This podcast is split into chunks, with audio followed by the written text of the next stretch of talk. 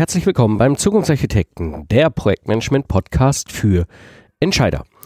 In der heutigen Episode kommt ein neues Format hier in den Zukunftsarchitekten und zwar die Projektmanagement Kaffeepause mit Jörg Walter, Experte für Projektmanagement im Maschinenbau und natürlich mit mir, Mike Pfingsten, Troubleshooter AD für internationale Softwareprojekte. Und wir treffen uns in der Kaffeeecke und quatschen locker und entspannt bei einer Tasse Kaffee über Themen im Projektmanagement, die uns gerade bewegen. Hallo Jörg! Hey Mike, wie geht's dir? Schön, dich mal wieder in der Kaffeeecke zu treffen. Ja, schön dich zu treffen. Was gibt's Neues bei dir? Oh, du weißt ja immer, äh, viele Projekte zu tun, aber wenn du, wenn du so fragst, gibt es eine Sache, die mir in den letzten Wochen immer wieder begegnet ist. Du kennst das, ne? Du hast ein Thema hast du lange nicht auf dem Schirm und dann auf einmal kommt es so ganz geballt. Mhm. Ähm, ich hatte in den letzten Wochen ein paar Diskussionen mit verschiedenen Kunden, die immer in einer ganz speziellen Situation sind. Und zwar ähm, sind es meistens so Kunden aus dem, aus dem Anlagenbau. Auf die kommt ein Kunde zu, äh, das, die quasi dann irgendwie so ein Projekt anfragen. Ne? Die haben dann, mhm. wenn sie Glück haben, haben die Kunden sogar noch ein Lastenheft. Und im Prinzip ist die Aufgabe erstmal ein Quote zu machen, also ein Angebot. Und die, die Anlagenbauer sind dann immer in dieser blöden Situation, wie viel Aufwand stecke ich denn jetzt in diese frühe Phase rein? Ähm, Lastenheft angucken, Pflichtenheft erstellen, um dann eine vernünftige Planung zu machen und um dem Kunden ähm, dann auch ein ordentliches Angebot machen zu können. Und ich glaube, das ist immer so ein Deadlock, den die haben. Und da hatte ich einfach ganz, ganz viel Diskussionen in den letzten Wochen. Und ich weiß, du beschäftigst dich ja auch stark mit dem Thema Lastenheft. Hast du da eine Meinung dazu? Hast du da Erfahrungen damit? Ähm, ein wenig. Ähm, also was, was mir, was ich kenne ich kenne das Dilemma. Ja? ja? Wir haben folgende Situation, ja, wir haben da einen Kunde, der potenziell mit einem Auftrag wedelt, ja, genau. mit dem wir natürlich auch am Ende des Tages Geld verdienen können, weil das ist ja schon Sinn und Zweck des Unternehmens, in dem wir beschäftigt sind, mit den Projekten, die wir betreiben, eine zukünftige Basis zu legen, um weiter Geld verdienen zu können. Ja. Aber wir wissen es nicht. Genau. Wir wissen es nicht, ob der, wir den Zuschlag bekommen oder wir wissen es nicht, ob wir vielleicht daneben liegen mit dem, was wir da tun. Genau. Und du hast immer, du hast ja in solchen Unternehmen immer eine Hitrate, also quasi eine ja, also eine, ein Anteil der Angebote, die tatsächlich zum Auftrag ja, werden. Ja. Und je geringer diese Hitrate ist, also je weniger Angebote zum Auftrag werden, umso mehr potenziellen Aufwand steckst du ja in diese mhm. Angebotsentwicklung rein und der, das Geld ist weg. Ne? Also ja. Leute sind gebunden, ähm, die können derzeit nichts anderes machen. Ja, äh, genau. Und diese, dieses Problem führt sich ja weiter. Selbst, selbst wenn ich es jetzt hinkriege, ähm, dass ich Ne? Ich habe die Anfrage vom Kunden, ich weiß alles, jeden Handschlag, den ich jetzt tue, der ist unbezahlt. Genau. So, und dann laufe ich da durch. Bei manchen Projekten sind das zwei Wochen, ja. Manche Projekte sind es ein halbes Jahr. Mhm. Ähm, wie dem auch sei, meistens ist am Ende des Tages, wenn das eigentliche Projekt startet, dieses Angebotsteam ja sowieso nicht mehr zusammen. Das heißt, ich habe ja nicht nur das Problem, dass ich, dass ich da unbezahlte Zeit äh, produziere, ich bezahle auch meistens ziemliche Strafgebühr dafür, dass das Wissen, was da entstanden ist, möglicherweise gar nicht dokumentiert wurde, in den Köpfen vorhanden von Leuten gar nicht transferiert wird in das eigentliche Au Projekt, was dann beauftragt wurde, weil ja. die Leute schon längst wieder woanders sind. Genau, das, das, ein, das ist das Wissenstransfer, ja, ja, das ja, zusätzlich noch mit einherkommt. Ne? Und ähm, ja, da, da, wir sind halt im klassischen Projektmanagement Spannungsfeld. Ne? Ähm, Qualität, Kosten, Termin, das übliche Dreieck. Ja, ja also wie kriege ich es qualitativ so weit auf die Kette, dass ich die Sicherheit habe, dass mir jetzt nicht das bescheuertste durch die Lappen geht. Ja, äh, dann natürlich klassisch Kosten. Ja, also wie viel ja. unbezahlten Aufwand betreibe ich äh, für den ganzen Spaß? Und natürlich Termin. Ja, also wir kennen das, glaube ich, alle aus unseren Projekten der Kunde fragt heute Morgen an und heute Abend will er ein Angebot haben, ne? Für ein, für ein ja. 5 Millionen Euro Projekt. Ja? Genau. Und so Muss doch gehen. Ihr habt doch drei Erfahrung. Paletten Dokumente. Ja, hier, genau. lies mal. Aber heute Abend haben wir ein Angebot, ne? Also die, dieses Spagat, ne? Wie, wie gut ist die ich sage jetzt mal Planungsgrundlage mhm. oder wie gut haben wir quasi dieses Angebot durchdacht. Und meine Hypothese ist, je besser ich das durchdacht habe, umso besser und solider, mhm. solider im Sinne von verlässlicher, genau. ist mein Angebot. Und ich glaube, das ist etwas, das ist jetzt eine ganz spannende Sache, in die, in, in der, der diesen Deadlock oder diesen, diesen Zwiespalt vergrößert. Ja. Ich glaube, dass es heute schon in Zukunft noch viel mehr ein Wettbewerbsfaktor ist für solche Unternehmen, zuverlässige Angebote zu machen. Oh ja. Also ich als Kunde komme, ich bekomme ein Angebot und ich kann mich mit sehr, sehr großer Wahrscheinlichkeit darauf verlassen, dass das so eintritt. Also dass ich nicht äh, dass das Ganze dann nicht doch ein halbes Jahr länger dauert, dass die ja. Kosten um 20 Prozent steigern und so weiter. Ne? Und Unternehmen, die in der Lage sind, zuverlässige Angebote abzugeben, mhm. sind, glaube ich, in der Zukunft ein im, immer mehr gewünschter Partner ne? und werden mehr Business haben als Unternehmen, von denen man sagen kann, ja gut, die geben jetzt halt irgendwas ab, haben sich aber nicht wirklich mit dem Projekt auseinandergesetzt ja. und dann ist Hauptsache der, der Auftrag ist dann da und dann den Rest verhandeln wir in den kommenden drei Jahren. Ja, ja da, da, bin ich bei dir, weil das ist die Sicht aus Sicht des Kunden. Ja. ja. Äh, ne, ich meine, überleg mal, bin privat, ja, du hast zwei Handwerker, die sollen dir irgendwie das Dach machen, ja, und der gehst zum einen und der rüttelt da rum und am Ende kommt er mit einer anderen Zahl raus, als er hinter abrechnet. Da hast du genau. nicht so ein glückliches Gefühl, den willst du wahrscheinlich nicht nochmal beauftragen. Und dann hast du einen anderen Handwerker, der dir ganz klar sagt, so alles klar, ne, Quadratmeter mal hm, hm, hm, Festpreis und genau auf den Punkt auch am Ende dabei rauslandet. Da erzähle ich in meinem gesamten Freundeskreis drüber und sage, hey, der, ne, ja. der Dachdecker Schmitz, der ist top. Ja? Genau. Ähm, ich glaube aber, es spielt noch ein anderer Faktor da rein, den wir beleuchten müssen, bevor wir jetzt mal auf deine konkrete Frage gehen. Mhm. Ähm, weißt du, äh, was passiert denn, wenn ich den Auftrag kriege und war nicht gut da vorne? Ja, mhm. dann passiert das, wo ich ja früher herkomme, Troubleshooting. Ja, ja genau. Ja, irgendwann ist das, also der Klassiker war ja bei mir immer, ne, das Budget ist zu Ende, während noch ganz viel Arbeit da ist. Mhm. Und dann, dann merkten plötzlich alle so, oh, ne, es ist nicht nur Rauch, sondern auch Flammen. Ja, und dann mhm. wurde bei mir angerufen und dann bin ich als Feuerwehrmann ja früher als Troubleshooter in diese Projekte gesprungen. Ja. Ähm, eine ziemlich teure, teure Lösung für das Problem. Ja, klar. Ähm, das kann ich mir aber als großer Konzern leisten.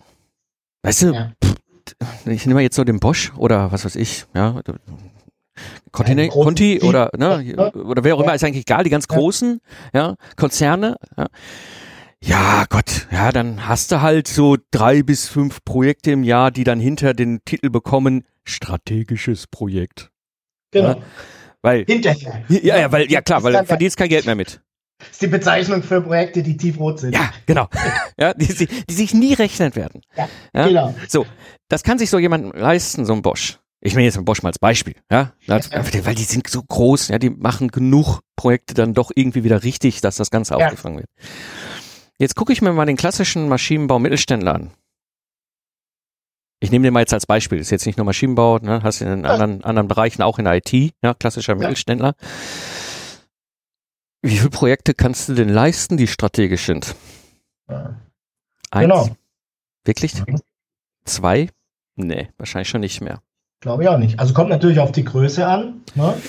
Und ja, gut, ja. ja äh, also drei, drei, drei strategische Projekte auf 50.000 Euro Projektbudget, klar, die kann ich mir leisten. Aber ja. ich rede jetzt mal eher so, so die größeren Hausnummern. Ja, genau. was auch ja. immer dann für euch in eurem Unternehmen größer heißt. Ja, für einen sind eine Million Projektbudget viel und die anderen sagen, dabei, dafür stehen wir noch gar nicht auf. Ähm, aber äh, äh, oft ist es so, dass genau dieser typische Durchschnitts Umfang, da kannst du dir vielleicht gerade mal ein, vielleicht zwei leisten.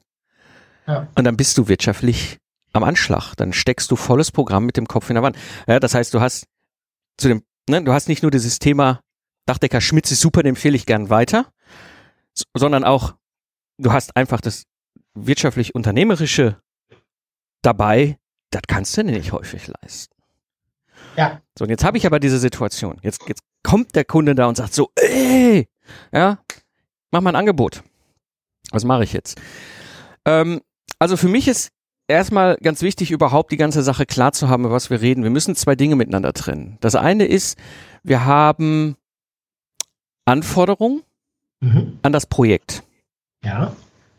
Qualität, Kosten, Termine, mhm. Mhm. Ja, Service, ne? solche Geschichten wieder ja, noch. Was das Projekt an sich, ja, also das sind die Anforderungen ans Projekt und dann gibt es ja. die Anforderungen an das System oder das Ergebnis oder das, was am Ende rauskommen soll. Ja, Produkt, ne? Das Produkt, oftmals, ja. genau. So, äh, in beiden Fällen reden wir über Anforderungen. Mhm. Wir reden, aber eigentlich ist das was völlig unterschiedliches. Ja. Die Anforderungen an das Projekt sind total wichtig, wenn das Projekt läuft. Die sind aber historisch, wenn das Projekt abgeschlossen ist. Die Anforderungen an das Produkt oder das System, die können auch 30 Jahre später noch existieren. Ja. Ja, wenn ich mir überlege, damals Anfang der 2000er Jahre, als ich Skovenlicht in die E-Klasse als Junior Software-Projektleiter da reinge ne, Wilden Westen im Embedded Software Bereich und so. Ähm, äh, die E-Klasse fährt heute noch rum, 2018. Ich habe gerade vor einem Dreivierteljahr noch eine gesehen, wo ich davon, ey, das war das war mein damals da, völlig durchgeknallte Projekt, ja. Äh, was interessiert mich heute die Projektanforderung von 2003? Ja klar. Aber ja. die Produktanforderungen erlebst du genau. jeden Tag, wenn du mit dem Auto fährst. Genau. Ne? So, das heißt, es ist sehr hilfreich, schon mal überhaupt mal hinzugehen, wenn so ein Kunde anfragt und zu trennen zwischen, was sind seine Anforderungen an das Projekt und seine Anforderungen an das System oder ja. das Produkt. Ja, damit kriegst du schon mal eine ganze Menge Klarheit rein, weil oftmals egal was du da bekommst, ne, also du kriegst ja so den bunte bunte Vielfalt der Möglichkeiten an, an, an Dokumenten auf den Tisch geschmissen. Ja, du kriegst es ja von Oh, hier, Walter, ich habe mal so eine Seite, Gedanken zusammengeschrieben, aber mehr als zehn Stichpunkte sind's nicht. Ja. ja. und du stehst schon da und denkst so, hm, das ist mal ein siebenstelliges Projektbudget und äh, also hast das Gefühl, ne, dass das ein Millionenbudget wird mit sieben Punkten, so ein bisschen dürr, was er dir da gibt, ja. Oder die andere andere Ecke ist so dieses, ach, Herr Walter, wissen Sie was? Ich habe da mal so, ne, die, eine Palette Papier. Genau, da kommt mal so ein Gabelstapler vorbei und der fährt ihn immer an, an ihren Schreibtisch, ja.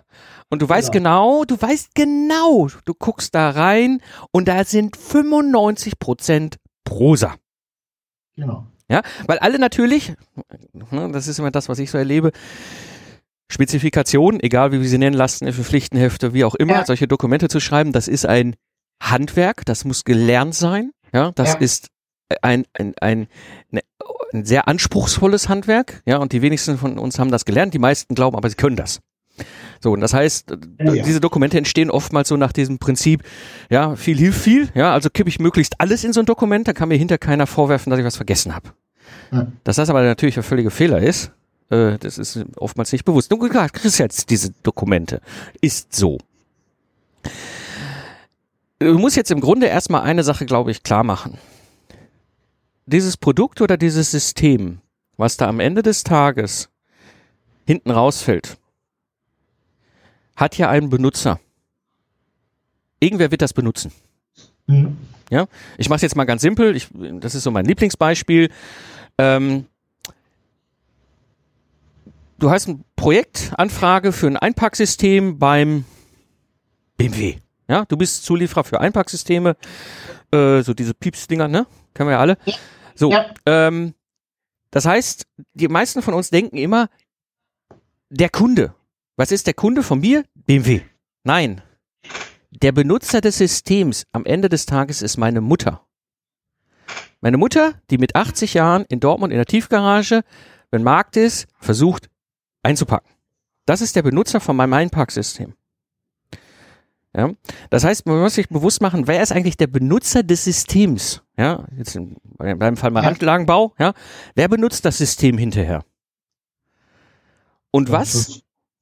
Hm? Ja, genau. Ja, vermutlich der, der die Maschine bedient, ne? Zum oder, Beispiel. Oder der, der die dann ähm, am Ende des Tages ähm, benutzt, ne? Ja, also der Bediener, ne, dann hast du ja. wahrscheinlich noch einen Vorarbeiter, der die einrichtet. Genau. Ja. Und irgendwie einen Werksleiter, der das ganze System dann irgendwie zu bedienen hat. Genau, ja, also der, der diese Gesamtplanungssteuerung macht und wo dies eingebunden ist oder was auch immer. So, das ist der ja. Benutzer. Ne? Die sind die Benutzer. Es gibt mehrere unter Umständen. So, und dann hat das System einen Kernnutzen, den es für diese Benutzer erzeugt. Warum rede ich darüber? Wenn es keinen Kernnutzen hätte, warum sollte ich das Ding kaufen? Ja, klar. Warum soll ich was kaufen, was nutzlos ist? Ja? Also das heißt, mein Produkt, mein System, was ich am Ende des Tages da hinten, was bei mir am, am Ende des Projektes hinten rausplumpst, ja? Mhm. das Produkt soll, muss einen Nutzen produzieren für den Benutzer. Ja, und ganz wichtig, der Benutzer ist in der Regel nicht der Kaufmann, der das kauft. Ja. Das ist meistens, weil den interessiert dieser Kernnutzen nicht. Der Bediener ist der, der interessant ist. Also meine Mutter, die in der Tiefgarage einpackt. Ja. ja? Den, ähm, den interessieren in der Regel die Projektanforderungen. Ne? Genau, da sind wir mit Pro mein, mein, mein, mein Vater ist Kaufmann, ja? Den interessiert hat, was das kostet, wenn er so einen Wagen zusammenklickt. Genau. Meine Mutter interessiert das nicht. Meine Mutter will da unten in der Tiefgarage in Dortmund, wenn Markt ist, ja, mit ihren 80 Jahren, äh, Sicherheit haben. Ne? Und da sind wir beim Kernnutzen. Sicherheit. In ja. dem Fall bei dem Beispiel mit deiner Mutter. Ne? In dem Beispiel mit deinem Anlagenbau, kannst, es gibt diverse. Ne? Zuverlässigkeit, könnte wahrscheinlich ein gro einfache Bedienbarkeit, ja. Reparierbarkeit, Wartbarkeit. Wartbarkeit, ne? so, da sind wir so bei den Kernnutzen. So. Warum reite ich jetzt da rum? Ja, warum reite ich jetzt auf diesem Thema rum, wo wir doch eigentlich über Lastenhefte und Angebote reden? Mhm. Wenn ich den Kernnutzen kenne, dann kann ich bei jedem einzelnen Punkt super schnell entscheiden, sind die Anforderungen neutral zu diesem Nutzen? Dann kann mhm. ich mir überlegen, ob ich sie reinnehme oder nicht. Oder ob sie einfach rein müssen, ja, weil wegen sind ja Normen, ja, wir müssen uns an Standards halten oder sowas. Ja, die sind aber meistens relativ neutral zum Nutzen. Oder ich habe eine Anforderung, die den Nutzen extrem verstärkt, ja, da muss ich sie unbedingt reinnehmen, klar, weil dann, dann da setze ich mich auch von meinem Wettbewerber ab. Ja, das ist genau der Faktor, wo, wo, wo Dachdeckerei Schmitz von mir gerne weiterempfohlen wird. Ja. Oder, und jetzt kommt ein ganz wichtiger Punkt. Die Anforderung macht den Nutzen kaputt. Dann darf ich sie auf keinen Fall umsetzen.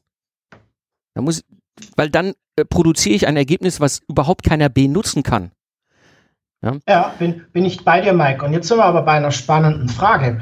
Ähm, lass uns mal kurz klären, wer denn da welche Frage zu, zu beantworten hat. Also wir haben weiterhin die Konstellation, wir mhm. sind ein Maschinenbauunternehmen, mhm. wir haben einen Kunden, der kommt auf uns zu. Ähm, das ist nicht der Benutzer, sondern selbst der Benutzer, also selbst der Kunde. Mhm. Gehen wir mal, gehen wir mal von diesem glücklichen Fall aus, wir haben ein Lastenheft. Ne? Also, mhm. also mehr als diese sieben Stichworte, die da vom Kunden über den Zaun geworfen werden. Ähm, das heißt, selbst der Kunde muss sich ja überlegen, was ist, wer ist der Nutzer, was ist der Nutzen, was ist der Kernnutzen. Mhm. Äh, sollte das dann bitte in ein Lastenheft schreiben und dann rübergehen. Richtig. Bin ich jetzt als Auftragnehmer, beziehungsweise derjenige, der äh, dort ein Angebot erstellen muss für diese, An, äh, für diese Anforderung, bin ich derjenige, der, der überlegen muss, was ist der Kernnutzen und macht das Sinn? Oder sollte das nicht eigentlich schon von meinem Kunden, also demjenigen, der bei mir anfragt, längst geklärt sein? Mhm. Äh, also, Theorie und Praxis. Theoretisch sollte das von dem natürlich schon längst geklärt sein. Ja, genau. Ja?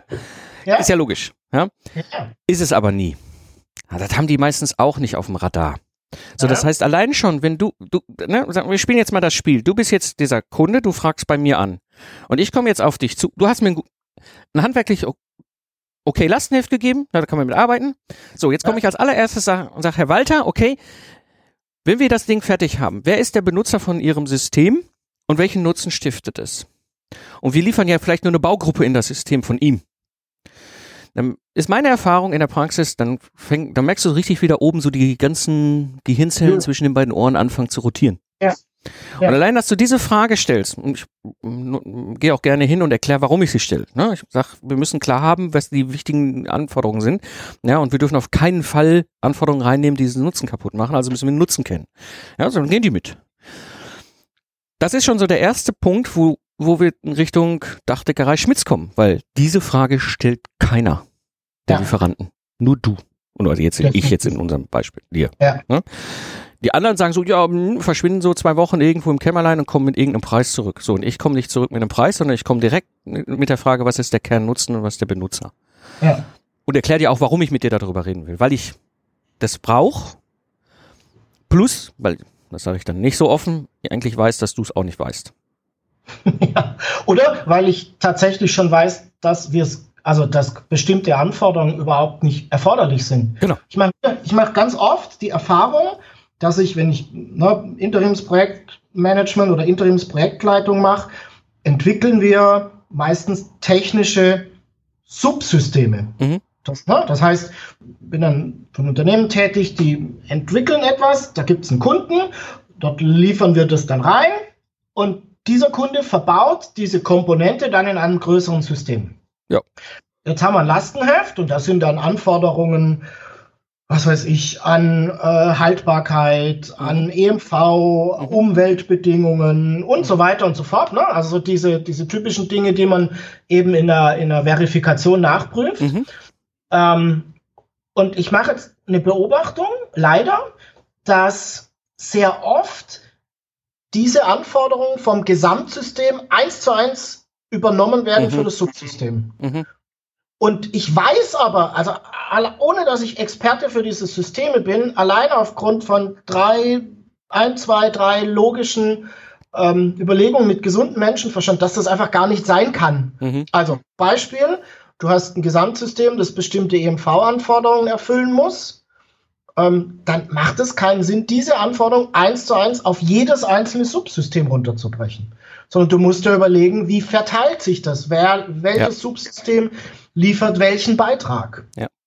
ja und ich, ja. das ist so mein, meine Erfahrung. Mhm. Die, die Auftraggeber machen sich da irre leicht, brechen Klar. das eins zu eins runter und du bist dann, je, je weiter unten du in dieser Subsystemkette bist, ähm, und nicht diese Frage gestellt hast, die du eben äh, gerade so aufgeworfen hast. Ne? Macht das Sinn? Habt ihr, ist das eine sinnige Anforderung? Kennst du, was ist der Nutzen? Mhm. Was ist auch der Nutzenbeitrag ne, in so einem System-Subsystem-Thematik? Mhm.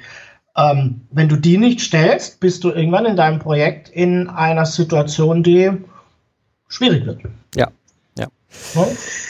Du, du, du, wir gehen gerade, du streifst gerade so mal ganz elegant über so drei, vier große Themenfelder drüber mit ja, der Frage. Ich weiß. Die, die gehören aber für mich, die, natürlich. Die, die, münden natürlich in diesem ja. Thema, was steht eigentlich im Lastenheft und genau. wie geht ihr damit um? Genau. Ich steig mal bei einem Thema ein. Schnell, mhm. kurz, gnadenlos, harte Wahrheit. Requirements Engineering.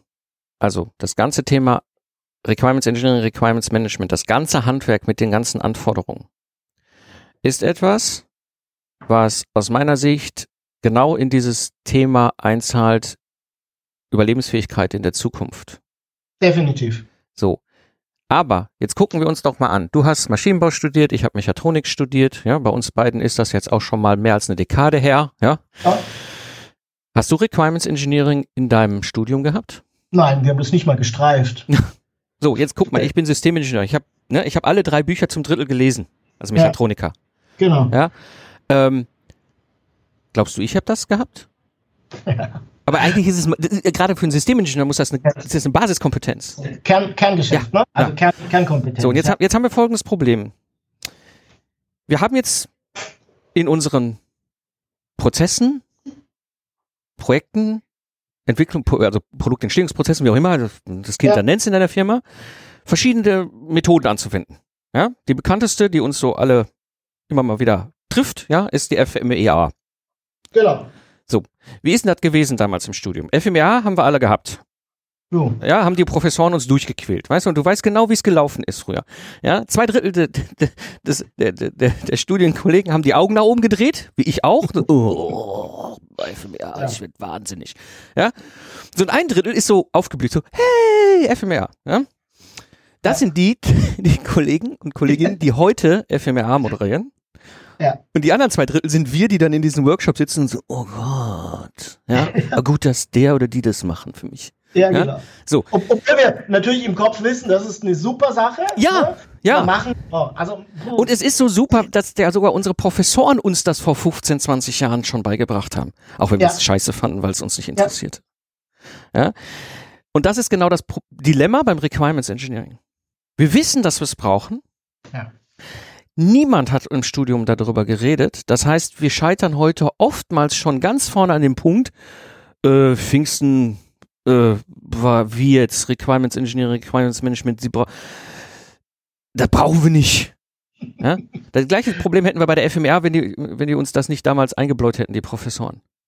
Ja, ja genau. Weil FMR hat nie einer geredet im Studium, das ist so, das ist so moderner Zukus, ne, so Hokuspokus geht vorbei. Ja. ja. So, und das ist schon ein Grunddilemma. Das ist das eine Themenfeld. Könnte ich jetzt noch zwei Stunden mit dir drüber reden. So, das ist das eine. Ähm, die andere Geschichte, äh, du hast ja jetzt formuliert, die kommen jetzt mit so Anforderungen zum Thema MV auf dich zu. Mhm. Ja, genau. Und das brachte mich genau zu dem ersten, ersten Themenfeld, was ich gestreift habe, ne? Kenntnis oder Unkenntnis. Ja. Es gibt, wenn wir über Requirements Engineering reden, in unserem Kontext als Systemingenieure und Requirements Ingenieure zwei grundsätzliche Arten von Anforderungen. Das sind die sogenannten funktionalen Anforderungen und die nicht funktionalen Anforderungen. Ja, das ist ein reine, reines Gedankenkonstrukt, ja, äh, aber es hilft uns sehr. Der Punkt ist der, funktionale Anforderungen, gerade im technischen Bereich, egal ob es Informatiker sind oder Ingenieure, das ist für uns klar. Weil funktional ja. beschreibt, was hinten an Funktion rauskommt. Ja, du hast eine Anlage mit wie, eine Komponente für ein größeres Anlagenbauprojekt, ja, die du zulieferst. Du hast da eine Anfrage und deine Komponente muss Funktion A, B, C erfüllen. Wenn du das nicht tust, ja. sagt dein Kunde so, ne? ähm, und dann gibt es die sogenannten nicht funktionalen Anforderungen. Die sind uns oftmals gar nicht so präsent. Ja, und ähm, gerade die Kollegen im Weltraum, äh, äh, äh, Luft- und Weltraumtechnik, also gerade die NASA, die Kollegen aus der NASA haben das vor 25 Jahren mal irgendwann zusammengepackt auf eine, auf ein Kürzel, das nennt sich RAMST, also R-A-M-S-T. Steht im Englischen für Reliability, Availability, Maintainability, Safety und Testability. Mhm. Das sind die nicht funktionalen Anforderungen. Und die werden entweder total vergessen oder total überkandiert. Ja, in mhm. dem Fall, den du beschrieben hast, ist jetzt, ich habe eine EMV-Anforderung an die gesamte Anlagentechnik und in dieser Anlage gibt es eine Komponente, die sogar in der Systemarchitektur schon Platz hat in meinem System von ja. Systemen. Ja, mhm. das heißt, ich weiß schon mal, dass in diesem Bereich ich aufgrund von Umgebungskomponenten ganz andere EMV-Qualitäten habe, als vielleicht die gesamte Anlage, die jetzt irgendwo in der Werkshalle steht. Genau. So, das heißt, ich muss eigentlich theoretisch als Auftraggeber mir Gedanken darüber machen, was für konkrete runtergebrochene nicht funktionale Anforderungen ich denn an meinen Sublieferanten weiterreiche. Aber dieses fehlende Wissen, was ich eben im ersten ja. Themenfeld gerade angesprochen habe, führt dazu, dass ne, so nach dem Motto viel Hilfe, ich habe ja keine Ahnung, also kippe ich das rein, ja. Genau. Mal schon mal kein Fehler. Genau. Ja? Das, ist, das ist der Gedanke, wobei ich glaube, dass es in der Tat ein Fehler ist. Ne? Ja, klar. Ja. Ja, und das ist, da sind wir beim ganzen Thema Systemtheorie und System of ja. System und so weiter. Ja, und da merkst du halt einfach, da, da ist fehlendes Wissen, fehlende Erfahrung, äh, ein, ein riesengroßes Risiko. Jetzt kann ich das nicht auffangen von meinem Kunden. Ja, der hat's nicht. Das ist ja nicht böse, dass er es nicht hat. Das ist einfach so. Der will aber ein Angebot haben. Das heißt, ich muss mir jetzt mal Gedanken machen, wie komme ich jetzt eigentlich zu einem Angebot? Und da sind wir bei einem sogenannten bewerteten Lastenheft. Ah, okay. Ja, das heißt, ich bastel mir ein Hilfskonstrukt, auf dessen Basis ich ein Best Guess abgeben kann. Ja, und das ist das, wo ich den System Footprint immer in, in, in, äh, in, in Vollbetrieb bringe. Mhm. Wenn ich diesen System Footprint mache, habe ich hier im Podcast häufiger schon mal drüber geredet, also quasi dieses, diese Anforderung visualisiere an das System. Wer ist der Benutzer? Was ist Nutzenversprechen? Welche Use Cases haben wir? Welche Varianten haben wir? Welche Funktionalitäten brauchen wir? Welche Komponenten brauchen wir? Welche Schnittstellen haben wir? Ja, welche Anforderungen äh, oder Constraints, also Einschränkungen, Vorgaben von technischer Seite haben wir, welche Einschränkungen, Vorgaben von den Stakeholdern, also Interessensgruppen haben wir. Wenn ich mhm. dieses Bild habe und da dann diese, diese ganzen äh, Post-its drauf verteilt habe, dann habe ich im Grunde eine Struktur für mein Hilfslastenheft oder mein bewertetes Lastenheft oder wie auch immer du das Kind nennst. Mhm. Ja, das heißt, wir haben über jeden Zettel diskutiert. Mhm. Das heißt, jeder Zettel muss mal mindestens einen Satz äh, beinhalten. Ne? Ein Satz mit einem Punkt am Ende. Mhm. Weil das ist ja eine Anforderung, sonst wird der Zettel da nicht draufstehen. Ja. So, und jetzt kann ich hingehen und sagen, ich habe jetzt diese, diesen, diesen Footprint, ja, also mit seinen Hauptkapiteln und seinen Unterkapiteln, die ja die Post-its darstellen. Und jetzt nehme ich mir den ganzen Kram, den ich von meinem Kunden bekomme und gehe das mal schnell durch. Ja, es geht gar nicht darum, dass ich, dass ich perfekt bin. Es geht einfach mal so mit einem groben Daumen durch. Mhm. Und schaue mal, welche Dinge, die da in dem Dokument drin sind, kann ich denn zu welchen Post-its zu sortieren. Okay. Ja, also einfach rechts, links kopieren. Ganz simpel. Ja, so mhm. machen wir das auch, wenn wir in zwei Wochen Lastenheft erstellen. Ja. ja. So, einfach rechts nach links kopieren. Dann habe ich schon mal einen Effekt plötzlich werden alle Post-its sichtbar, wo wir gar nichts zu finden. Mhm. Das sind nämlich oft die echten Dinger, die uns sonst im Projekt das Knie wegschießen. Das sind die Lücken im Lastenheft. Das sind die ne? Lücken, die Lücken im Lastenheft, die dann zu Lücken in der Aufwandschätzung werden, dann zu Lücken in der Genau. Terminplanung und Ja. dann zu riesigen Monstern, die uns hinten die Füße wegziehen. Ja.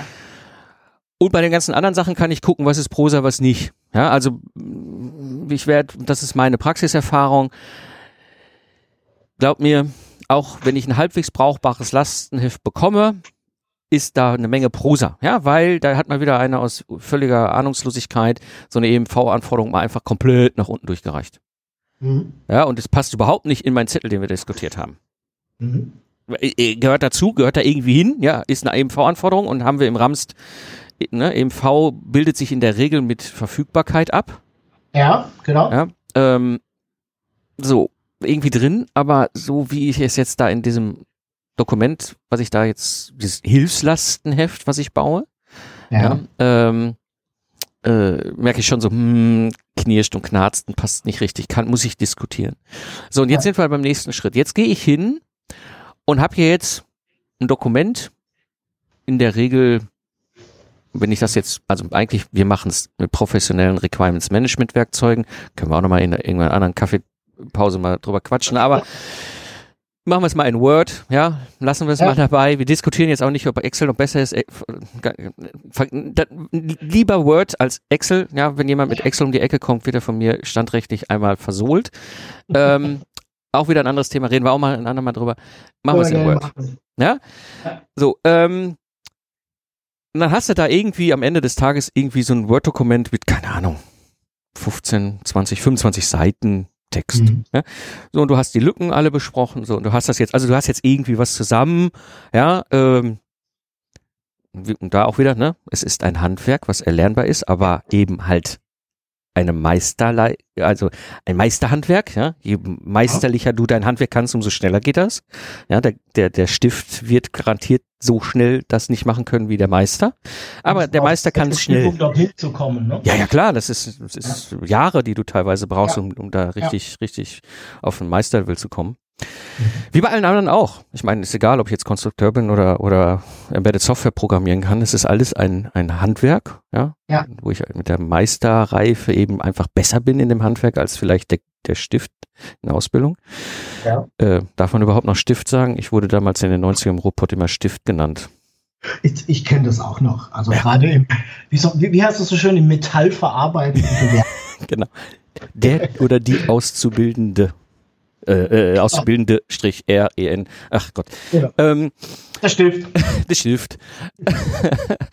Und ähm, wo wollte ich jetzt hin? Ach so, genau. Und ähm, jetzt habe ich das da. Ne? Jetzt habe ich da so meine, mein, mein halbwegs vernünftigen Text in meinem Hilfslastenheft, in meinem Be Ja. jetzt will ich da eine Bewertung reinkriegen. Das heißt, ich kann mir Ja. jetzt jede Anforderungssatz nehmen und sagen, okay, akzeptieren wir oder mh, weiß ich nicht oder äh, nee, äh, ge gehen wir nicht mit. Mhm. Das mache ich Okay. natürlich in der Regel nicht allein, das mache ich mit meinem Team. Ja? Ja. Und dann habe ich ein Dokument, wo ich äh, quasi daneben direkt für jede, für jeden Satz, wir nennen das Attribute, also eine Information haben. Ne? Mhm. Äh, ist okay, ist nicht okay oder müssen wir klären. Okay, da, lass mich mal kurz einhaken, damit ich das vollständig verstehe. Du hast gerade den Begriff bewertetes Lastenheft Mhm. verwendet und das ist so ein, ich, würde mal sagen, so ein Mittelding zwischen Lastenheft und Pflichtenheft, wenn ich das richtig verstanden habe. Das heißt, du machst schon erst diesen Schri Schritt, ein, ich sag mal, Pflichtenheft light. Ja, das so wie wie wie Na, es ist das kein Pflichtenheft, da können wir gleich auch nochmal drüber reden, aber Ja. es ist, es ist so ein Hilfskonstrukt, ja. Ja. Aber du, du musst ja schon irgendwo bewerten.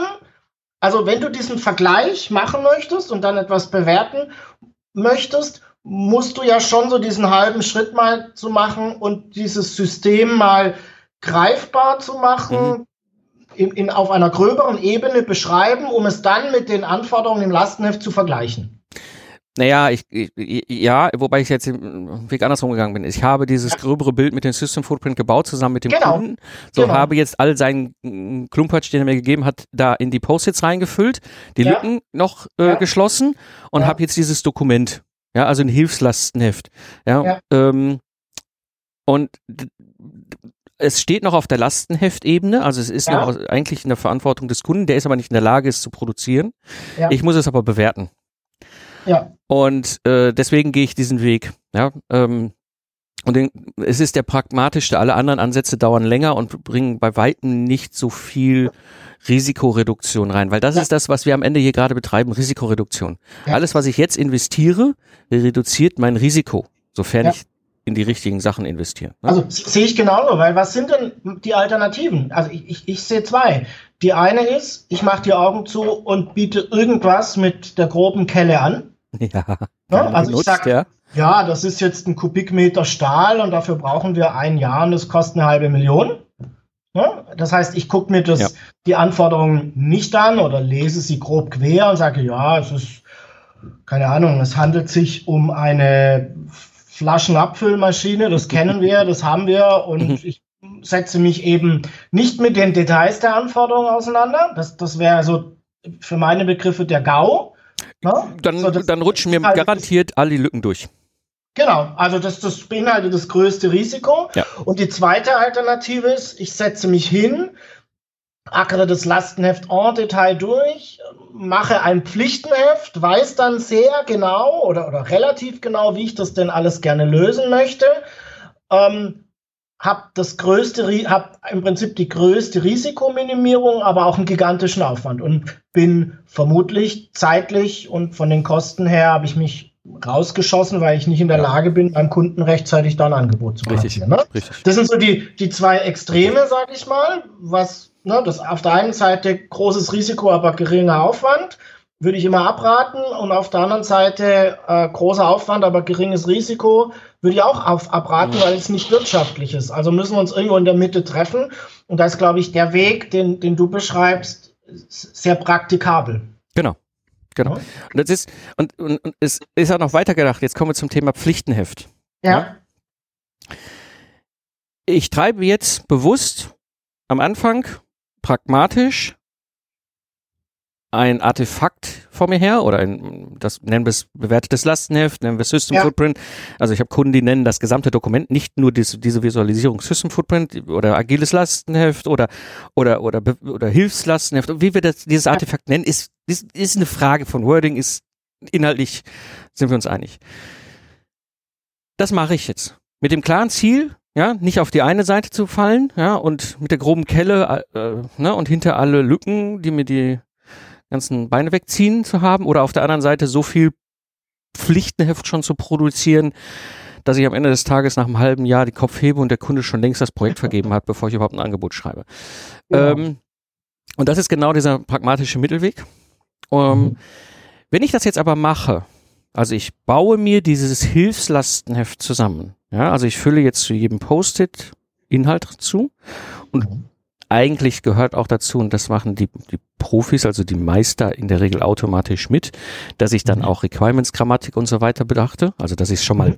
handwerklich nicht nur inhaltlich fülle, sondern auch handwerklich von der Art und Weise, wie ich schreibe, richtig mache. Mhm. Dann habe ich dieses bewertete Lastenheft, mit dem ich jetzt in die Runden gehe, in die ganzen, in die ganzen Negotiation, also in die, ähm, äh, äh, ich bin so viel im Englischen unterwegs, ähm, in die, in die Verhandlungen, ja. Ähm, ja. Und ähm, die, ähm, die kommen jetzt raus und dann gibt's die Diskussion und das akzeptieren wir, das akzeptieren wir nicht und das akzeptieren wir anders und dann haben wir das und dann machen wir eine Aufwandschätzung und dann geben wir das unserem Vertrieb, der macht daraus ein Angebot. So und jetzt kommt das der Auftrag zurück. Jetzt sind wir eigentlich an dem Punkt, wo wir erst ein Pflichtenheft brauchen. Ja, also Lastenheft liegt ja. in der Verantwortung des Kunden, ist sein Artefakt. Ja. Pflichtenheft liegt in der Verantwortung von uns als Projekt, ist unser Artefakt. Richtig. So, und jetzt sind wir uns ja einig, ich will eigentlich das nicht vor, im Vorfeld produzieren, weil wegen, ne, wenn ich einen Auftrag nicht kriege, habe ich dann eine ganze Menge ja. Aufwand mal durchs Fenster ja. geblasen. Ja. Ähm, aber wenn ich es kriege, will ich jetzt nicht wieder ganz von vorne anfangen. Und da das hilft mir natürlich mein bewertetes Lastenheft, ne? Genau. Genau, dann kann ich das einfach Copy und Paste übernehmen und da sind wir ja. wirklich bei einer effektiven Arbeitsweise. Wenn ich ja. da vorne den Aufwand reingesteckt habe, um das Risiko zu reduzieren, um aber auch gleichzeitig die Basis zu legen für eine möglicherweise erfolgreiche Projektbeauftragung, mhm. kann ich dieses Ding nehmen und weiter runter detaillieren. Ich muss es nicht nochmal komplett neu schreiben. Mhm. Ja, und das führt dann dazu, dass ich auch extrem schnell mit dem ersten Stand Pflichtenheft um die Ecke kommen kann. Mhm. Spannend, weil das löst natürlich, naja, es löst es nicht komplett, aber es ist natürlich ein, ich sag mal, da steckt eine Lernkurve dahinter, aber es ist eine Antwort auf genau diesen, diesen Spagat, diesen mhm. Deadlock, den wir ganz am Anfang kurz diskutiert hatten, ja. in dem meiner Meinung nach ganz viele Unternehmen stecken ähm, wie viel Aufwand stecke ich rein, wie viel, wie gut wird es dadurch, ne? Und das ist mhm. so eine Waage, wo ich die Erfahrung gemacht habe, wir müssen das lernen im Unternehmen. Also wie, wie viel ist gut genug und also ne, maximal Nutzen beim minimalen Aufwand, wo, wo ist diese Waage in einer guten Position? Genau. Und da ja. sprichst du vielleicht auch noch einen ganz wichtigen Punkt, so um es dann rund zu machen, an. Mhm.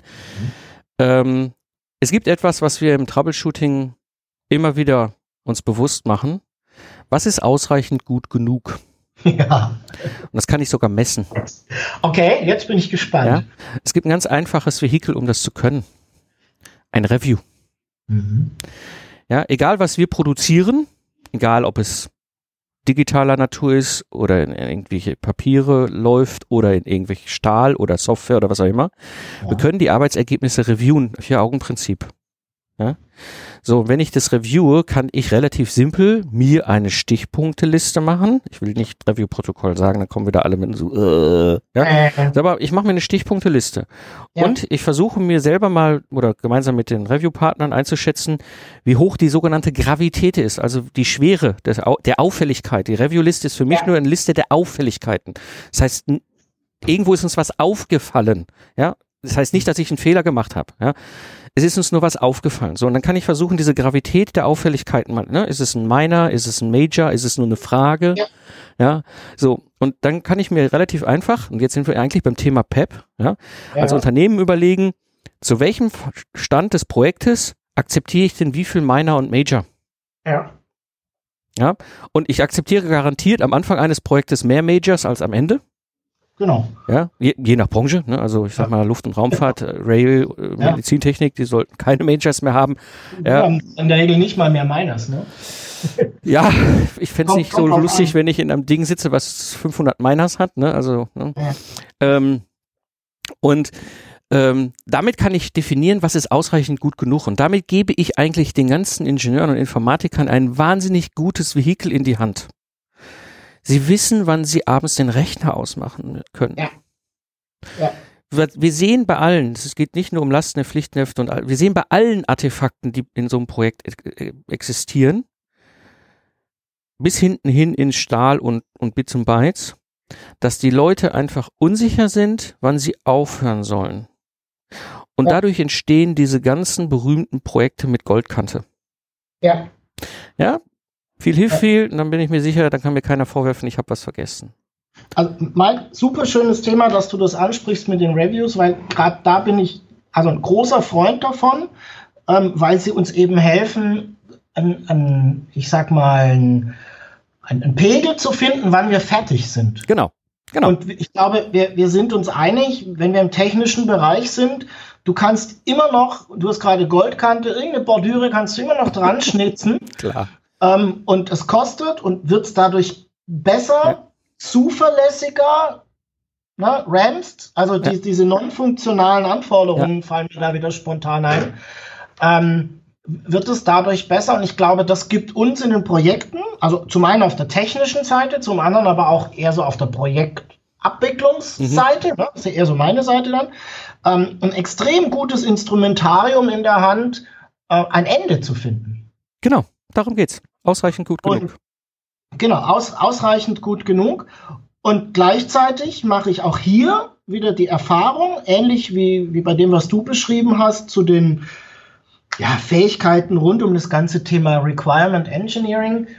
Es ist nicht gut ausgebildet. Ne? Also ich nehme ich nehm wahr, wenn, wenn ich in meinen Projekten das Thema Review reinbringe und lass uns doch mal angucken und wo stehen wir und wo weichen wir denn ab und wie gravierend ist diese Abweichung und können wir damit leben? Mhm. Ne? Also die, die Welt ist eben nicht schwarz und weiß, sondern hat ganz, ganz viele Graustufen. Äh, und können wir damit leben? Wenn ich, wenn ich solche Themen mit reinbringe, boah, dann gehen die Augen nach oben. Ne? Mhm. Meistens kommt noch so ein Rollen mit dazu. Oh, jetzt müssen wir machen mhm. und damit wird doch nur Papier befriedigt und das mhm. bringt uns doch nicht voran. Ähm, also ähnlich wie das, was du, was du bei den Requir also bei den beim Wissen und bei den Fähigkeiten, drücke ich es mal aus, rund ums Requirement Engineering beschreibst, nehme ich auch in solchen ja, organisatorischen Instrumenten wahr. Ja. Ja. ja das, ist, das ist eigentlich schade. Ja, das ist das Dilemma. Ne? Ich meine, das ist, ja. wir hatten es ja ganz am Anfang. Ja, ähm, uns ist FMA im Studium eingebläut worden von den Professoren, oh. ob wir es hören wollten oder nicht. Ja. ja ähm, Reviews, Requirements Engineering, es gibt ja eine ganze Menge mehr. Ja. Wer von uns hat denn ernsthaft Projektmanagement im Studium gehabt? Keiner. Also ich hatte es als freiwilliges Zusatzfach, ja. weil es mich auch damals ja. schon interessiert hat, habe ich ein. Semester Projektmanagement von einer Professorin. Du hast gefragt, ernsthaft? Ich, ja. Ne? Genau. das, ja. ist, das ist genau der Punkt. Also, ja, du hast es, da wird dann irgendwie so ein bisschen Lehrbuch über die Leute ausgeschüttet. Ja. Aber ist das funktional, also im Sinne von anwendbar und macht das mhm. Projekte besser, schneller, mhm. zielgerichteter? Mhm. Genau, und das, und, und, und, ne?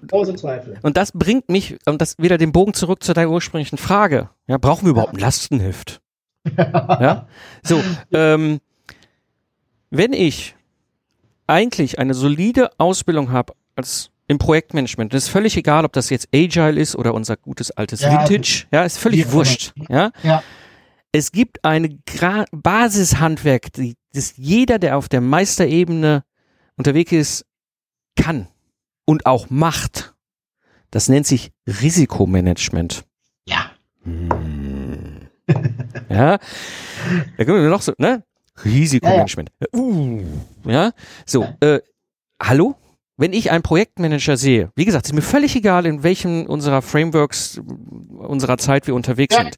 Und ich den frage so, okay, wie hoch ist das Risiko deines Projekts, dass du scheiterst? Und er sagt so, habe ich mir noch nie Gedanken drüber gemacht. Dann weiß ich sofort, dass ich da mit einem Stift unterwegs bin. Richtig. Also nicht ich mit einem Stift, sondern dass der eine Ausbildung Ein Lehrling. Ne, dass er ein Lehrling ist. Egal wie viel Jahrzehnte ja. Track Record er hat. Wenn man diese Antwort gibt, weiß ich genau, ja. der ist nicht mehr auf ja. der Gesellenebene. Richtig. Also Weil Risikomanagement und, und zwar in allen seinen Ausprägungen, ne? Ja. aus meiner Sicht Kern, Kern von gutem Projektmanagement ist. Genau. Weil, weil darum geht's. Darum geht's. So. Ich, ich glaube, weil Projekte sind extrem unvorhersagbar. Deswegen ja. sind es ja Projekte also, nicht irgendwie Prozesse genau. oder so.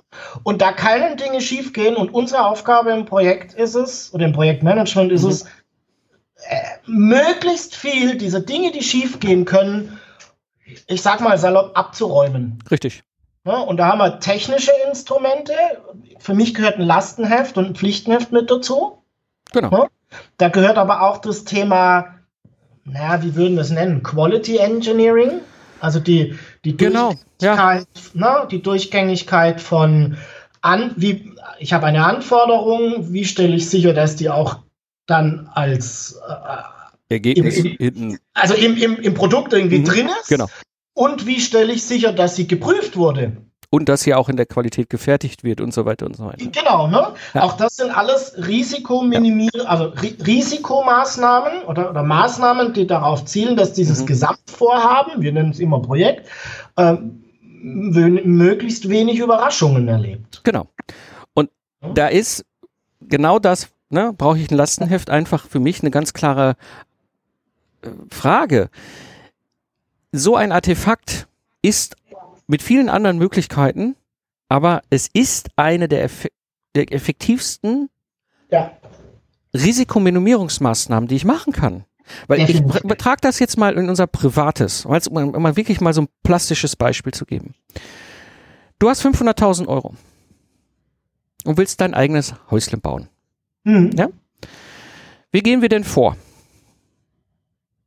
Wir gehen zum Architekten, der klärt unsere Wünsche und Anforderungen, mhm. der produziert auf dieser Basis einen Bauantrag. Mhm. Das ist so was ähnliches wie ein Lastenheft. Mhm. Ein bisschen mehr, da ist auch noch der Projektanteil mit drin, ne? Zeichen, mhm. Termine und so, Kosten. Aber es ist völlig klar, dass wir das machen. Und jetzt gucke ich mal unsere, in unsere Industrie, ob, egal ob Maschinenbau, Informatik, IT, whatever. Ja? Wie läuft's denn da? Da wird ja erstmal der Bagger bestellt, dann wird eine Grube ausgehoben, dann kommen zwei LKW mit Ziegelsteinen, die kippen da Ziegelsteine rein, dann stellen die 20 Leute um die Grube rum, Ingenieure, Informatiker, was auch immer, und dann heißt es, bau ein Haus. Genau.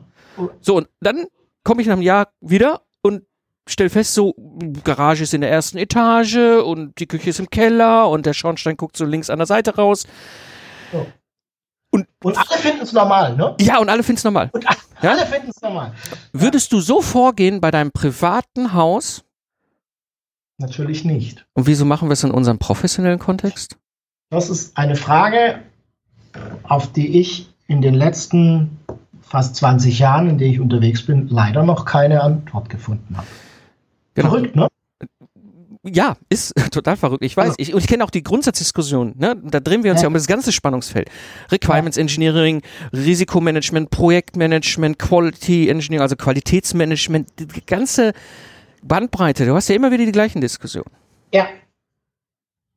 ja. Naja. Also ich, hab, ich, ich merke immer, wie die Diskussion dreht sich, also da kommt dann, irgendwann kommt diese, dies, dieses, dieser Begriff ähm, sinnloser Overhead oder so. Ja, ja, ja, ja. So, also das brauchen wir doch gar nicht. Auch das Thema Dokumentation ist für mich so eines. Ja. Ne? Also ähm, wie, wie dokumentiere ich, wie viel und wie wenig? Ne? Also wir sind uns mhm. wohl einig, da ist, steckt Arbeit drin, da kann man auch schnell mal Stunden versenken. Aber ich möchte gerne in fünf Jahren schon noch wissen, was die Randbedingungen dieses Tests waren, der damals erfolgreich war. Ich bringe ja? mal ein ganz einfaches Beispiel, um nochmal bei diesem plakativen Hauselbau privat zu bleiben. Ja. Ich weiß noch, als mein Vater damals, da war ich, weiß nicht, war ich war sieben oder acht Jahre, ich bin ja zwischen Kohle und Stahl im Ruhrpott groß geworden und mein ja. Vater oder meine Eltern haben ihr erstes Haus gebaut. Mhm. Und zu der Zeit, als es so im Rohbau war, ne, also Dach war schon gedeckt, aber ja von innen noch nicht äh, zu, ja, ist mein Vater hingegangen und hat einen ganzen Tag investiert, um jede doofe Sparrenreihe, die da oben auf dem Dach ist, auszumessen und zu dokumentieren, ja. wo diese Balken liegen. Ja. Bevor die Dämmwolle reinkommt und diese, diese, diese Rigipsplatten davor. Ja ich kann mich nicht mehr dran erinnern, dass er es getan hat. Ich weiß nur, dass wir vor zwei Jahren die Situation haben, dass da oben was gemacht werden wollte. Da hat mein Vater diesen Zettel rausgeholt und hat gesagt, so, hier sind die Balken. Das genau. heißt, wir wussten, obwohl alles mit Riegelplatten zu ist, wo genau Balken sind, wo wir einfach auch eine Schraube reinsetzen können. Ja. Und das ist das ja. Thema Dokumentation. Ja, ich, ich, das ist ein schönes Beispiel. Ähm, du wirst es mit sehr, sehr hoher Wahrscheinlichkeit irgendwann wieder ja. benötigen. Und der Aufwand, das jetzt zu tun, ist viel geringer als der Aufwand, der sich dann aus der Konsequenz ergibt, es nicht getan zu haben. Genau. Und du kannst es, du kannst es gerade in diesem Bereich Lastenhefte, Pflichtenhefte sogar bis zu einem Punkt treiben, den ich, also ich kenne es sehr stark gerade so aus den großen drei, ne, Rail, äh, Aerospace ja. und, und Automotive. Ähm, bei denen ist das mittlerweile, also die schreiben nicht jedes Mal das Dokument neu, egal welches Artefakt es ist, okay. sondern die machen Wiederverwendung. Weil wenn ja. du dich einmal doch geeinigt hast auf die Anforderungen, du hast sie klar und du hast sie weiter runter detailliert und so weiter und so weiter, dann kommt das nächste Pro oder der nächste Kunde mit dem nächsten Projekt, ja, mit ähnlichen Anforderungen, dann kann ich die doch wiederverwenden. Da muss ich doch den ganzen Klamotsch nicht nochmal durchackern. Ja, und dann geht's, die sind mittlerweile auf einem Level heute, Stand 2018, dass die, da kommt ein großes Lastenheft, da, da, ne, so ein Lastenheft für so ein Autosystem oder ein Zugsystem oder ein Flugzeugsystem, da mhm. reden wir jetzt auch nicht mehr über drei Seiten, ne, wenn wir es ausdrücken, da reden wir mal so über tausend Seiten und ja. wenn Profis dran sind, auch wirklich guter Stoff, also ja. jetzt auch kein Dreck, ja, also auch kein, nicht so die Prosa-Kram, den wir sonst immer erleben. Ähm, da ist es mittlerweile so, dass die Lieferanten Algorithmen haben. Das heißt, ich kippe einfach dieses Dokument in meinen Algorithmus und der guckt sich an, was von dem Kram kennen wir schon und baut vollautomatisch das, Last, äh, das Pflichtenheft dagegen auf. Weil okay. der wie Lego-Steine das aus dem Regal ziehen kann. Und dann gibt der Systemingenieur nur noch, geht nur noch hin und guckt sich die Deltas an, wo der Algorithmus sagt, das kennen wir noch nicht. Mhm, okay. Und dann bin ich super effektiv. Das ist schön, das kannte ich bisher noch nicht. Das ist ja? ein schönes Beispiel, wie uns Digitalisierung ja. äh, tatsächlich beschleunigen kann. Ne? Aber, da, weißt du, und das ist das, was ich versuche auch immer wieder den Leuten klarzumachen in der Industrie. Mhm. Ähm, Nein, jetzt ist die, die Diskussion springt viel zu kurz, ob wir es machen sollen oder nicht. Das, was ja. wir eben hatten, ja. Äh, nein, das Ziel ist sowas. Ja? ja?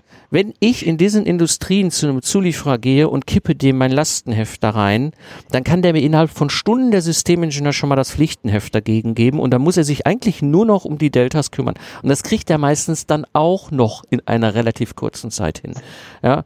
Das heißt, die sind einfach in der Lage, ganz auf einem ganz anderen Liga, die sind Champions League, was das Thema angeht. Ja. So, und jetzt jetzt musst du vielleicht nicht als mittelständischer Maschinenbauer sagen, oh, ich will auch in die Champions League. Ja, vielleicht hast du nicht, aber Bundesliga reicht völlig. Ne? Genau, also ja, und dann sich Gedanken zu machen, was ist so eigentlich, ne, wo, warum betreibe ich den ganzen Sport hier eigentlich? Ja, ja. Ich bin jetzt, also ich gehe jetzt mal davon aus, dass wir uns einig sind, dass der Sport schon Sinn macht, ja, also die Grundsatzdiskussionen überwunden sind. Ja, aber wo will ich eigentlich hin? Was reicht eigentlich für mich in meinem Kontext, in meiner Branche eigentlich aus? Ja. ja. nicht alle müssen Champions League spielen, ja, weil die haben auch alle nicht vielleicht dieses riesige Produktrisiko bei solchen komplexen Systemen wie die drei großen Branchen. Ja. Ähm, aber nichtsdestotrotz zu überlegen. So, und dann muss ich mal irgendwann anfangen, weil die wachsen nicht morgen aus dem Boden. Weder die, die gut, äh, ne, handwerklich gut aufgestellten Mitarbeiter, die das betreiben ja. können, noch natürlich die Kompetenz an sich im Unternehmen mit den entsprechenden Tools und Prozessen und was alles dazugehört. Ja, mhm. Das ist eine Reise. Und das ist eine Reise ich, ich, ne, ich, über Jahre. Es gibt Firmen, ja. die haben bis zu zehn Jahre gebraucht, bis sie diese Lego-Kasten mit Algorithmus hatten. Also Aber kann, wenn du ihn hast, hast du einen unglaublichen Wettbewerbsvorteil. Ja, sehe seh ich genauso. Also ich, ich, ich bin einig bei dir. Ich glaube, die Frage ob oder ob nicht ist eigentlich die falsche Frage, genau. obwohl ganz viele Unternehmen tatsächlich an dieser Frage diskutieren. Mhm. Äh, beziehungsweise spannend, die Unternehmen, also im, im Sinne der Unternehmensleitung, gar mhm. nicht so sehr, ähm, aber leider sehr oft die Mitarbeiter, ne? weil mhm. da halt Arbeit entsteht, mhm. in, in Anführungszeichen vermeintlich zusätzliche Arbeit. Mhm. Aber ich glaube, die Frage, machen wir das oder machen wir das nicht, ist, was das Thema ähm, ähm, Requirements Engineering oder auch Projektmanagement, ne? Mhm. also professionelles Projektmanagement. Ja. Ähm, ich, ich, glaube, diese Frage zu stellen, das ist hirnrissig. Die, die richtige Frage ist, wie machen wir es, sodass es effizient ist und wiederverwendbar und genau dass wir, dass wir einen, einen Lernfaktor kriegen. Und in welcher Liga will ich denn in drei Jahren spielen? Genau, genau. Ne? Und, und da bin ich wieder bei einem meiner Lieblingsthemen, wenn wir Projektmanagement einführen, also quasi mit Unternehmen, wenn ich mit Unternehmen auf diese Reise gehe, die die Frage für sich beantwortet haben, ja, ähm, wir, wir möchten das, ne? also die, die dieses Ja oder Nein für sich beantwortet haben und jetzt die, an die Frage kommen, wie machen wir das? Ähm, ich begleite ja immer mal wieder solche Unternehmen, wo ich A sage, bitte mach keine zu großen Schritte, weil das hat was mit Veränderung zu tun. Oh ja. Also macht nicht drei große Schritte, sondern lieber zwei, drei kleine. Hebt den Nutzen, werdet besser, werdet effizienter, ähm, habt Erfolgserlebnisse, und zwar auf allen Ebenen, also auch bei den Leuten, die es tun, und macht euch, deswegen, ich, ich mag, mag deinen Begriff sehr gerne, auf eine Reise machen. Ne? Du besuchst auch nicht alle Städte in der ersten Woche. Nee. Sondern du, du gehst erst nach Rom und dann nach Mailand und dann gehst du vielleicht noch nach Neapel. Ne? Genau. Also machst dich auf, die Dinge bauen aufeinander auf, du lernst ähm, und du lernst dann auch Stück für Stück besser zu werden. So, und dann das ist ein schönes Bild mit, mit, mit, dem, mit dieser Städtereise, ne? Ja. dieser Reise überhaupt. Und was bedeutet das? Ich muss mir vorher, und da ist aus meiner Sicht bei einem Thema strategische Entscheidungen im Unternehmen, und da gucke ich, also ja. Freunde, da gucke ich das Mittelmanagement und das Topmanagement an. Ja? Definitiv. Ich, ich erlebe, was eure Mitarbeiter da für ein Alltagsproblem mit sich herumtragen, ja. was nur auf, auf dieser Top-Entscheiderebene gelöst werden kann. Ja. Ja, wenn auf dieser, aber das Bewusstsein nicht da ist, ne, ich, wir müssen mal jetzt eine Reise machen. Ja, und wir müssen uns als, als Top-Entscheider-Ebene auch mal klar machen, was ungefähr ist denn unser Ziel, ja? Die Top 5, die Top 5 Großstädte in Europa zu bereisen mit dem, mit der Firma, um dann am Ende des Tages auf einem gewissen Level mitspielen zu können im Wettbewerb. Ja. ja. Und dann mache ich mir auch Gedanken darum, wie viel Zeit gebe ich dem Ganzen, wie viel Geld gebe ich dem Ganzen, ja. auch da erlebe ich oftmals echt fundamentale Grundsatzinkompetenzen, nenne ich sie mal. Oh ja. Ja. ja. Äh, also, eigentlich will ich, dass wir morgen alle Städte durchhaben und natürlich Fünf-Sterne-Hotel, aber mehr als 500 Euro Budget gebe ich nicht. Genau. Und Zeit haben wir eigentlich auch nicht. Ja, morgen fertig. Ja, genau. Ja. ja. Und äh, so, Freunde, so geht's nicht. Ja. Und ich, ich appelliere, ich appelliere da mittlerweile ja an die, an, an, an die Entscheider. Jetzt komme ich aus dem Software Engineering, Systems Engineering, Embedded. Ich erlebe diese Reise, die wir da gerade im digitalen Zeitalter machen, alle zusammen, alle Branchen, alle Unternehmen, alle Bürger, alle machen diese Reise. Und ja. Freunde, ich habe komische Diskussionen 2017 gehabt. Das ist keine Kuh, keine Sau, die durchs Dorf getrieben wird und es ist nicht morgen vorbei. Wir leben seit 25 Jahren im digitalen Zeitalter. Meiner Meinung nach haben wir die Situation als so circa plus minus als Kolumbus in See gestochen ist, 1400, hm, schlag mich tot, fing das industrielle Zeitalter an. Und mit dem Fall der Mauer ist das industrielle Zeitalter geschlossen worden und wir leben seitdem im digitalen Zeitalter. Und wenn ihr in diesem Kontext Zukunft haben wollt, dann macht euch über sowas verdammt nochmal Gedanken. Ich habe letztes Jahr ein Gespräch gehabt mit einem Top-Management, die haben gesagt, pff, Digitalisierung brauchen wir alles nicht und das ganze drumherum und Systems Engineering, Requirements Engineering, Projekte, brauchen wir alles nicht. Wir sind die besten Blechbieger. Ja, Leute, ja. also meine persönliche Einschätzung, ne, ohne Wertung, das ist nur meine ganz persönliche Meinung. In drei bis fünf Jahren gibt es euch nicht mehr. Ja. Mike, du weißt, wir zwei sind uns bei dem Thema sehr, sehr einig und ich glaube, dass ganz viele Unternehmen, ich sag mal, ich, vielleicht bewusst ein bisschen provokativ den Schuss noch nicht gehört haben. Mhm. Definitiv. Deswegen, und das ist ja, ne, deswegen, das ist. Die, die Frage ist tatsächlich auch, wie wird, wie wird die Rolle des Projektleiters in 10, 20, 20 Jahren aussehen? Aber ich glaube, das ist vielleicht mal ein anderes Thema, wenn wir über Kaffee-Ecke Genau, vielleicht sollten wir in der nächsten Kaffee-Ecke mal beim Kaffee über das ganze Thema Software und Softwareprojektleiter und Softwareprojekt. Ja, das ist doch eine gute Idee. Gerade im das Maschinenbau. Ist, das ist gut. Super. Ja. War ein tolles Gespräch. Mein Kaffee ist jetzt auch alle. Ne, ich muss mir gleich ja, nochmal neuen auch. ziehen, bevor es weitergeht. Genau, das würde ich jetzt auch machen und dann gehe ich wieder zurück an meine Arbeit. Du auch? Genau. Und bevor wir losgehen, einfach mal so eine ganz kurze Zusammenfassung. Mhm. Was ist uns also, wichtig? Für, für mich war spannend, tatsächlich nochmal zu sehen, ähm, der Weg vom Lastenheft zum Pflichtenheft, dass es da einen, einen Schritt dazwischen geben kann. Ne? Du hattest das mhm. bewertetes Lastenheft genannt, weil ich glaube, dass das eine gute Antwort für alle Unternehmen ist, die sich diese Frage stellen, Aufwand und Nutzen in dieser frühen Phase, wenn der Kunde noch nicht beauftragt hat. Ja, ja. Und ich glaube, wir sind uns beide einig, dass wir, ähm, dass, dass wir es so sehen, dass das ein Handwerk ist, das man erlernen kann und bitte, bitte auch erlernen sollte. Ja. Also Requirements Engineering, Projektmanagement, all die Dinge zahlen darauf ein, Risiken im Projekt zu reduzieren. Genau. Ähm, und das wird aber nicht von alleine passieren, sondern man muss es lernen und man muss sich ranmachen. Ja. Ich denke auch. Und, und das ist, ne, je eher ihr euch auf die Reise gebt und Klarheit habt, wo die Reise eigentlich hingehen sollte, umso eher könnt ihr starten und euch absetzen in, in der, im heutigen Zeitalter. Definitiv. Mike, ich wünsche dir noch ja. einen schönen Arbeitstag. Ich dir auch. Bis dann, Jörg. Bis dann. Ciao. Ja, wenn unsere Kaffeepause dir wertvollen Input geliefert hat, dann würden wir uns natürlich freuen, wenn du diese Episode weiterempfehlen würdest. Außerdem würden wir uns natürlich über eine Bewertung und oder einen Kommentar bei iTunes sehr freuen. Und wenn du gerade dabei bist, dann bewerte doch gerne auch die anderen Podcasts, die du hörst. Wir Podcaster freuen uns immer gerne über Feedbacks unserer Hörer.